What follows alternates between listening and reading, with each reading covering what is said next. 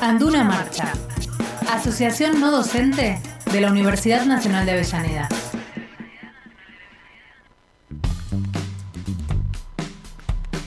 Muy bien, ya escucharon la presentación, estamos en el espacio de Anduna y hoy con el secretario adjunto eh, de nuestro gremio, con este Luis Fogliasa. ¿Qué tal Luis? Buen día, ¿cómo va? Buen día, ¿cómo andan? ¿Qué tal? ¿Todo bien? Sí, por suerte, después de un día agitado de ayer y los preparativos que tuvimos para, para que se lleve a cabo eso, eh, bien. Ah, bien. Vamos a ponernos en contexto entonces con lo que pasó ayer. Sí, señor. Hubo un acuerdo muy importante, en este caso eh, tiene que ver con dos gremios y con la institución, es el gremio no docente, el gremio docente y la UNDAB. Exacto, sí, lo que se hizo fue firmar un convenio con la obra social. Primero ya la obra social ya tenía un convenio marco con la universidad y se firmó un específico para los trabajadores docentes de la Universidad Nacional de Avellaneda. Esto viene a, un- a una iniciativa, digamos, de, de ADUNA, del sindicato docente, del cual ellos eh, manifestaban que, bueno, tenían una obra social que era OSPLA, que los cuales sufrieron muchos inconvenientes, tuvieron varios inconvenientes en la época de pandemia, la Sí. obra social había presentado quiebra y, y bueno, eh, nosotros ofrecimos la... En realidad surgió en su momento con la Universidad de Hurlingham, Ajá. que fue, digamos, la, la pionera. La que primero en hizo el- claro, el convenio con la obra eh, con la obra social de Ofatún y la agregaron a los docentes universitarios. Lo que se hizo fue en base a esa gesta en Hurlingham arbitrar los medios desde Anduna con, con Aduna para que ellos la puedan tener, se hizo un relevamiento, eso hicieron los, eh, los docentes hicieron ese relevamiento y desde la obra social de Ofatún le hicieron una propuesta para, digamos, para que vean los beneficios y todo lo- toda la cobertura que tiene la Ofatún a nivel nacional.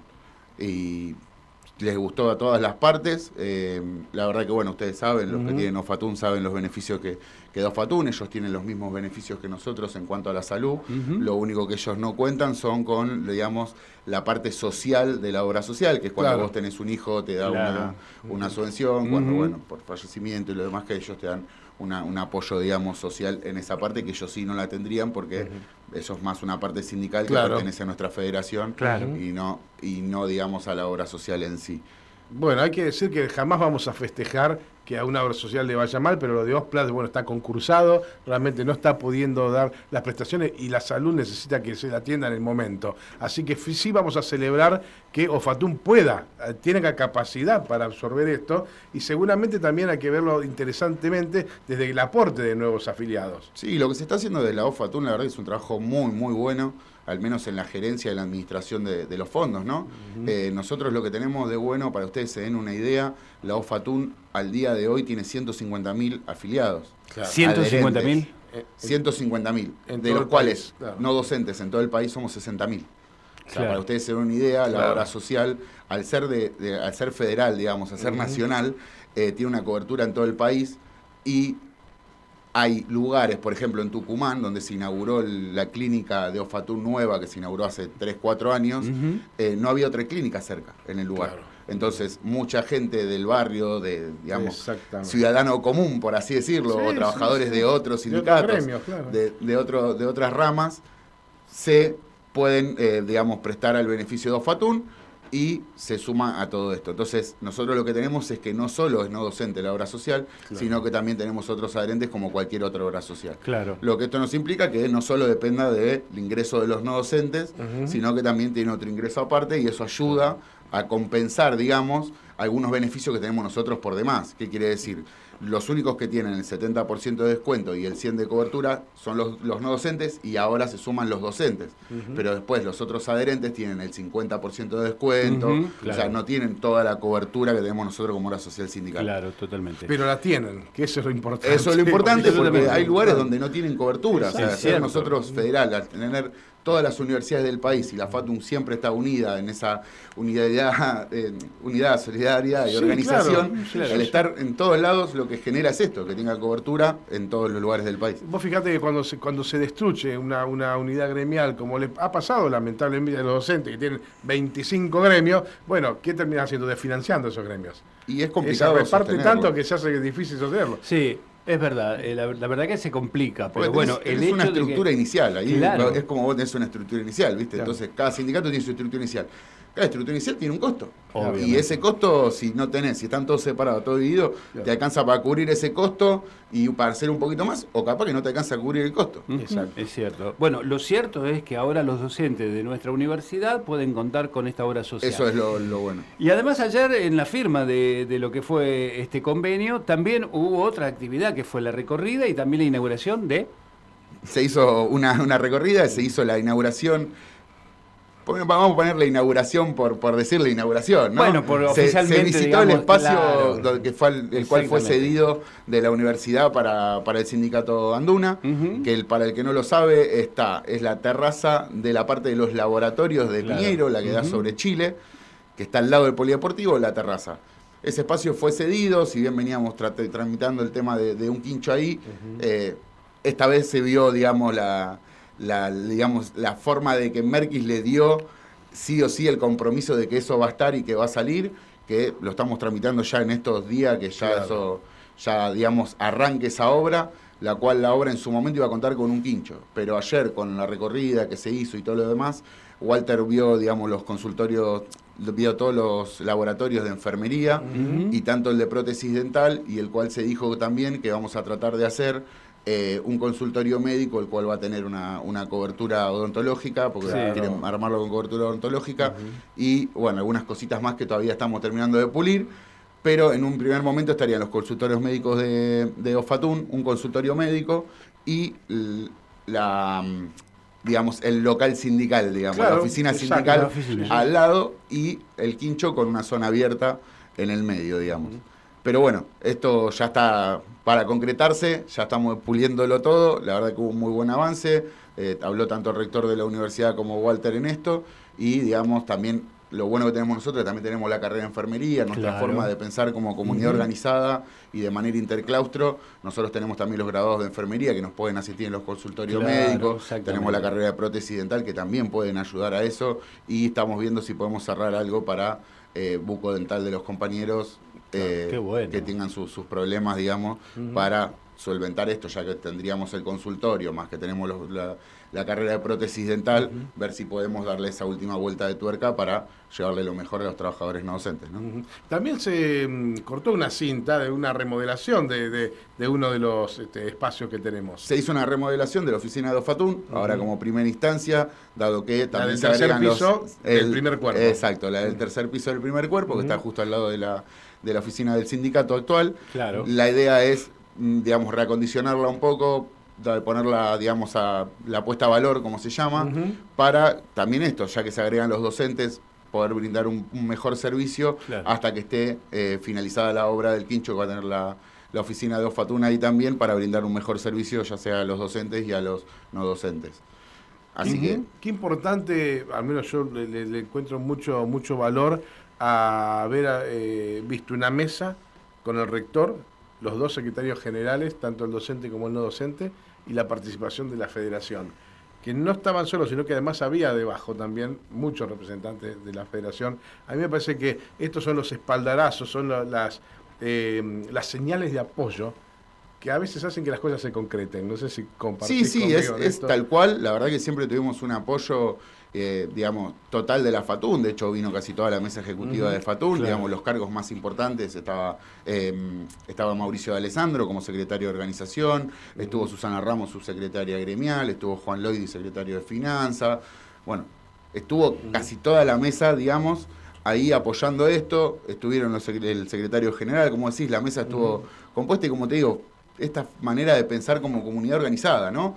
Desde, desde claro. nuestra mesa interclaustro, poder plantear esto, que hay muchos sindicatos que no lo tienen. La verdad que hay tres sindicatos que nada más pudieron hacer este, este convenio, tres universidades que pudieron hacer este convenio, y, y la verdad que genera un compromiso importante y también lo dijo el rector ayer en la charla, ¿no? Como que, que da, lo dijo él desde su rol de rector, como que da gusto sentarse con Fatún porque tienen un solo pensamiento, que es el bien de los trabajadores no docentes y de la comunidad universitaria, Claro, ¿no? totalmente.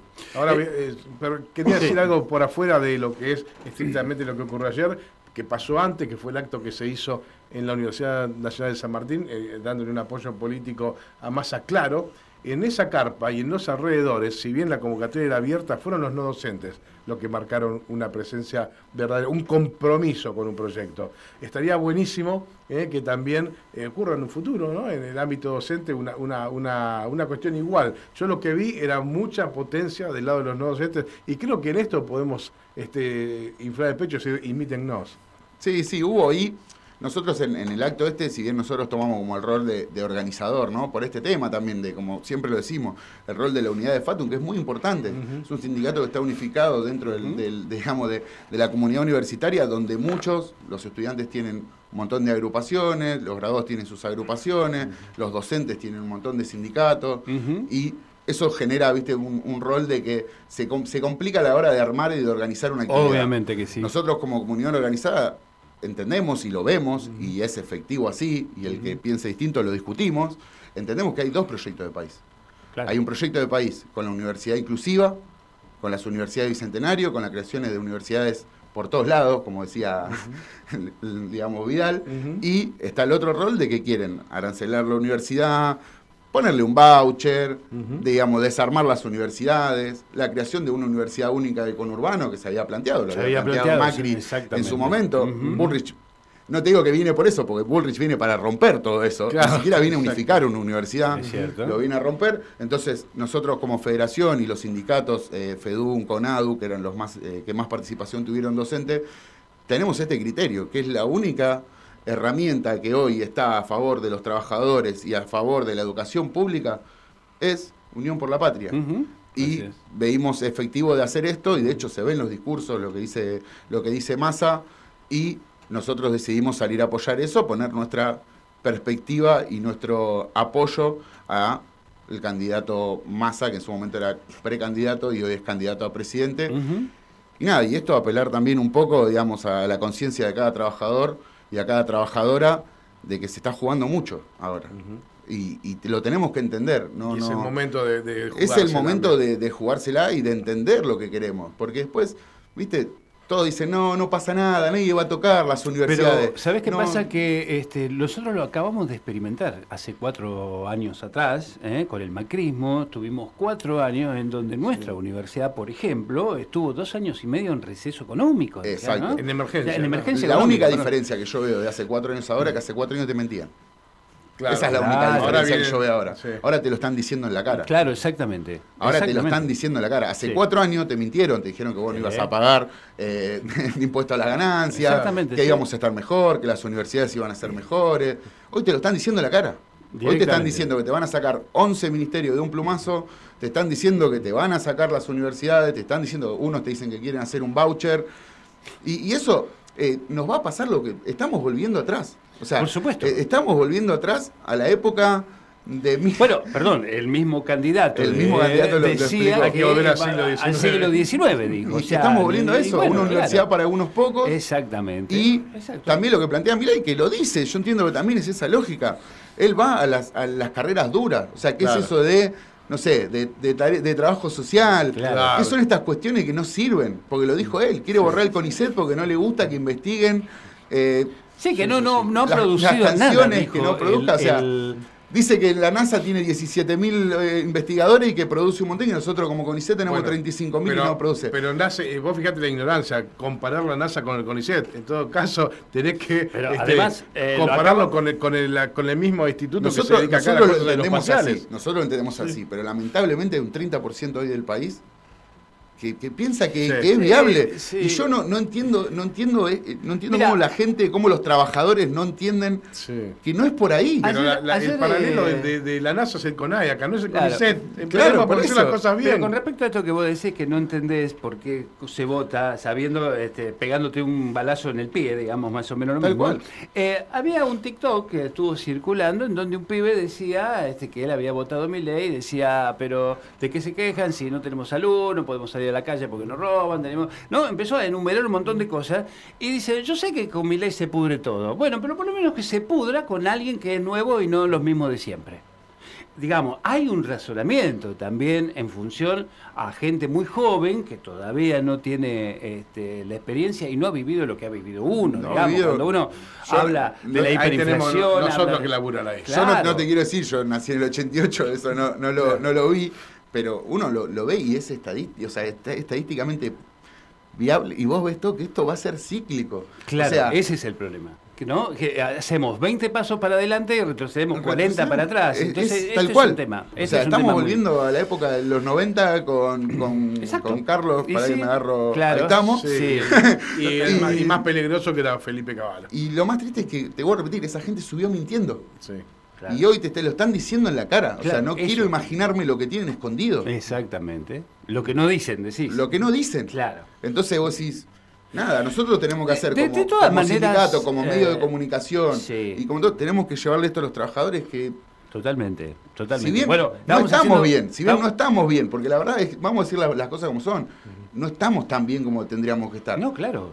No, pero no. podemos estar, Dificultades podemos tenemos, estar obviamente. un poco mejor, pero no nos demos un tiro en la gamba porque vamos a estar 10 veces peor. Por Sí. supuesto. Yo por prefiero supuesto. estar mal adentro del sistema que excluido. Exacto. Nosotros dentro de todo, en las paritarias, venimos más que mal, perdiendo Sí. algún que otro punto, ganando. Hasta después, antes de las elecciones veníamos ganando.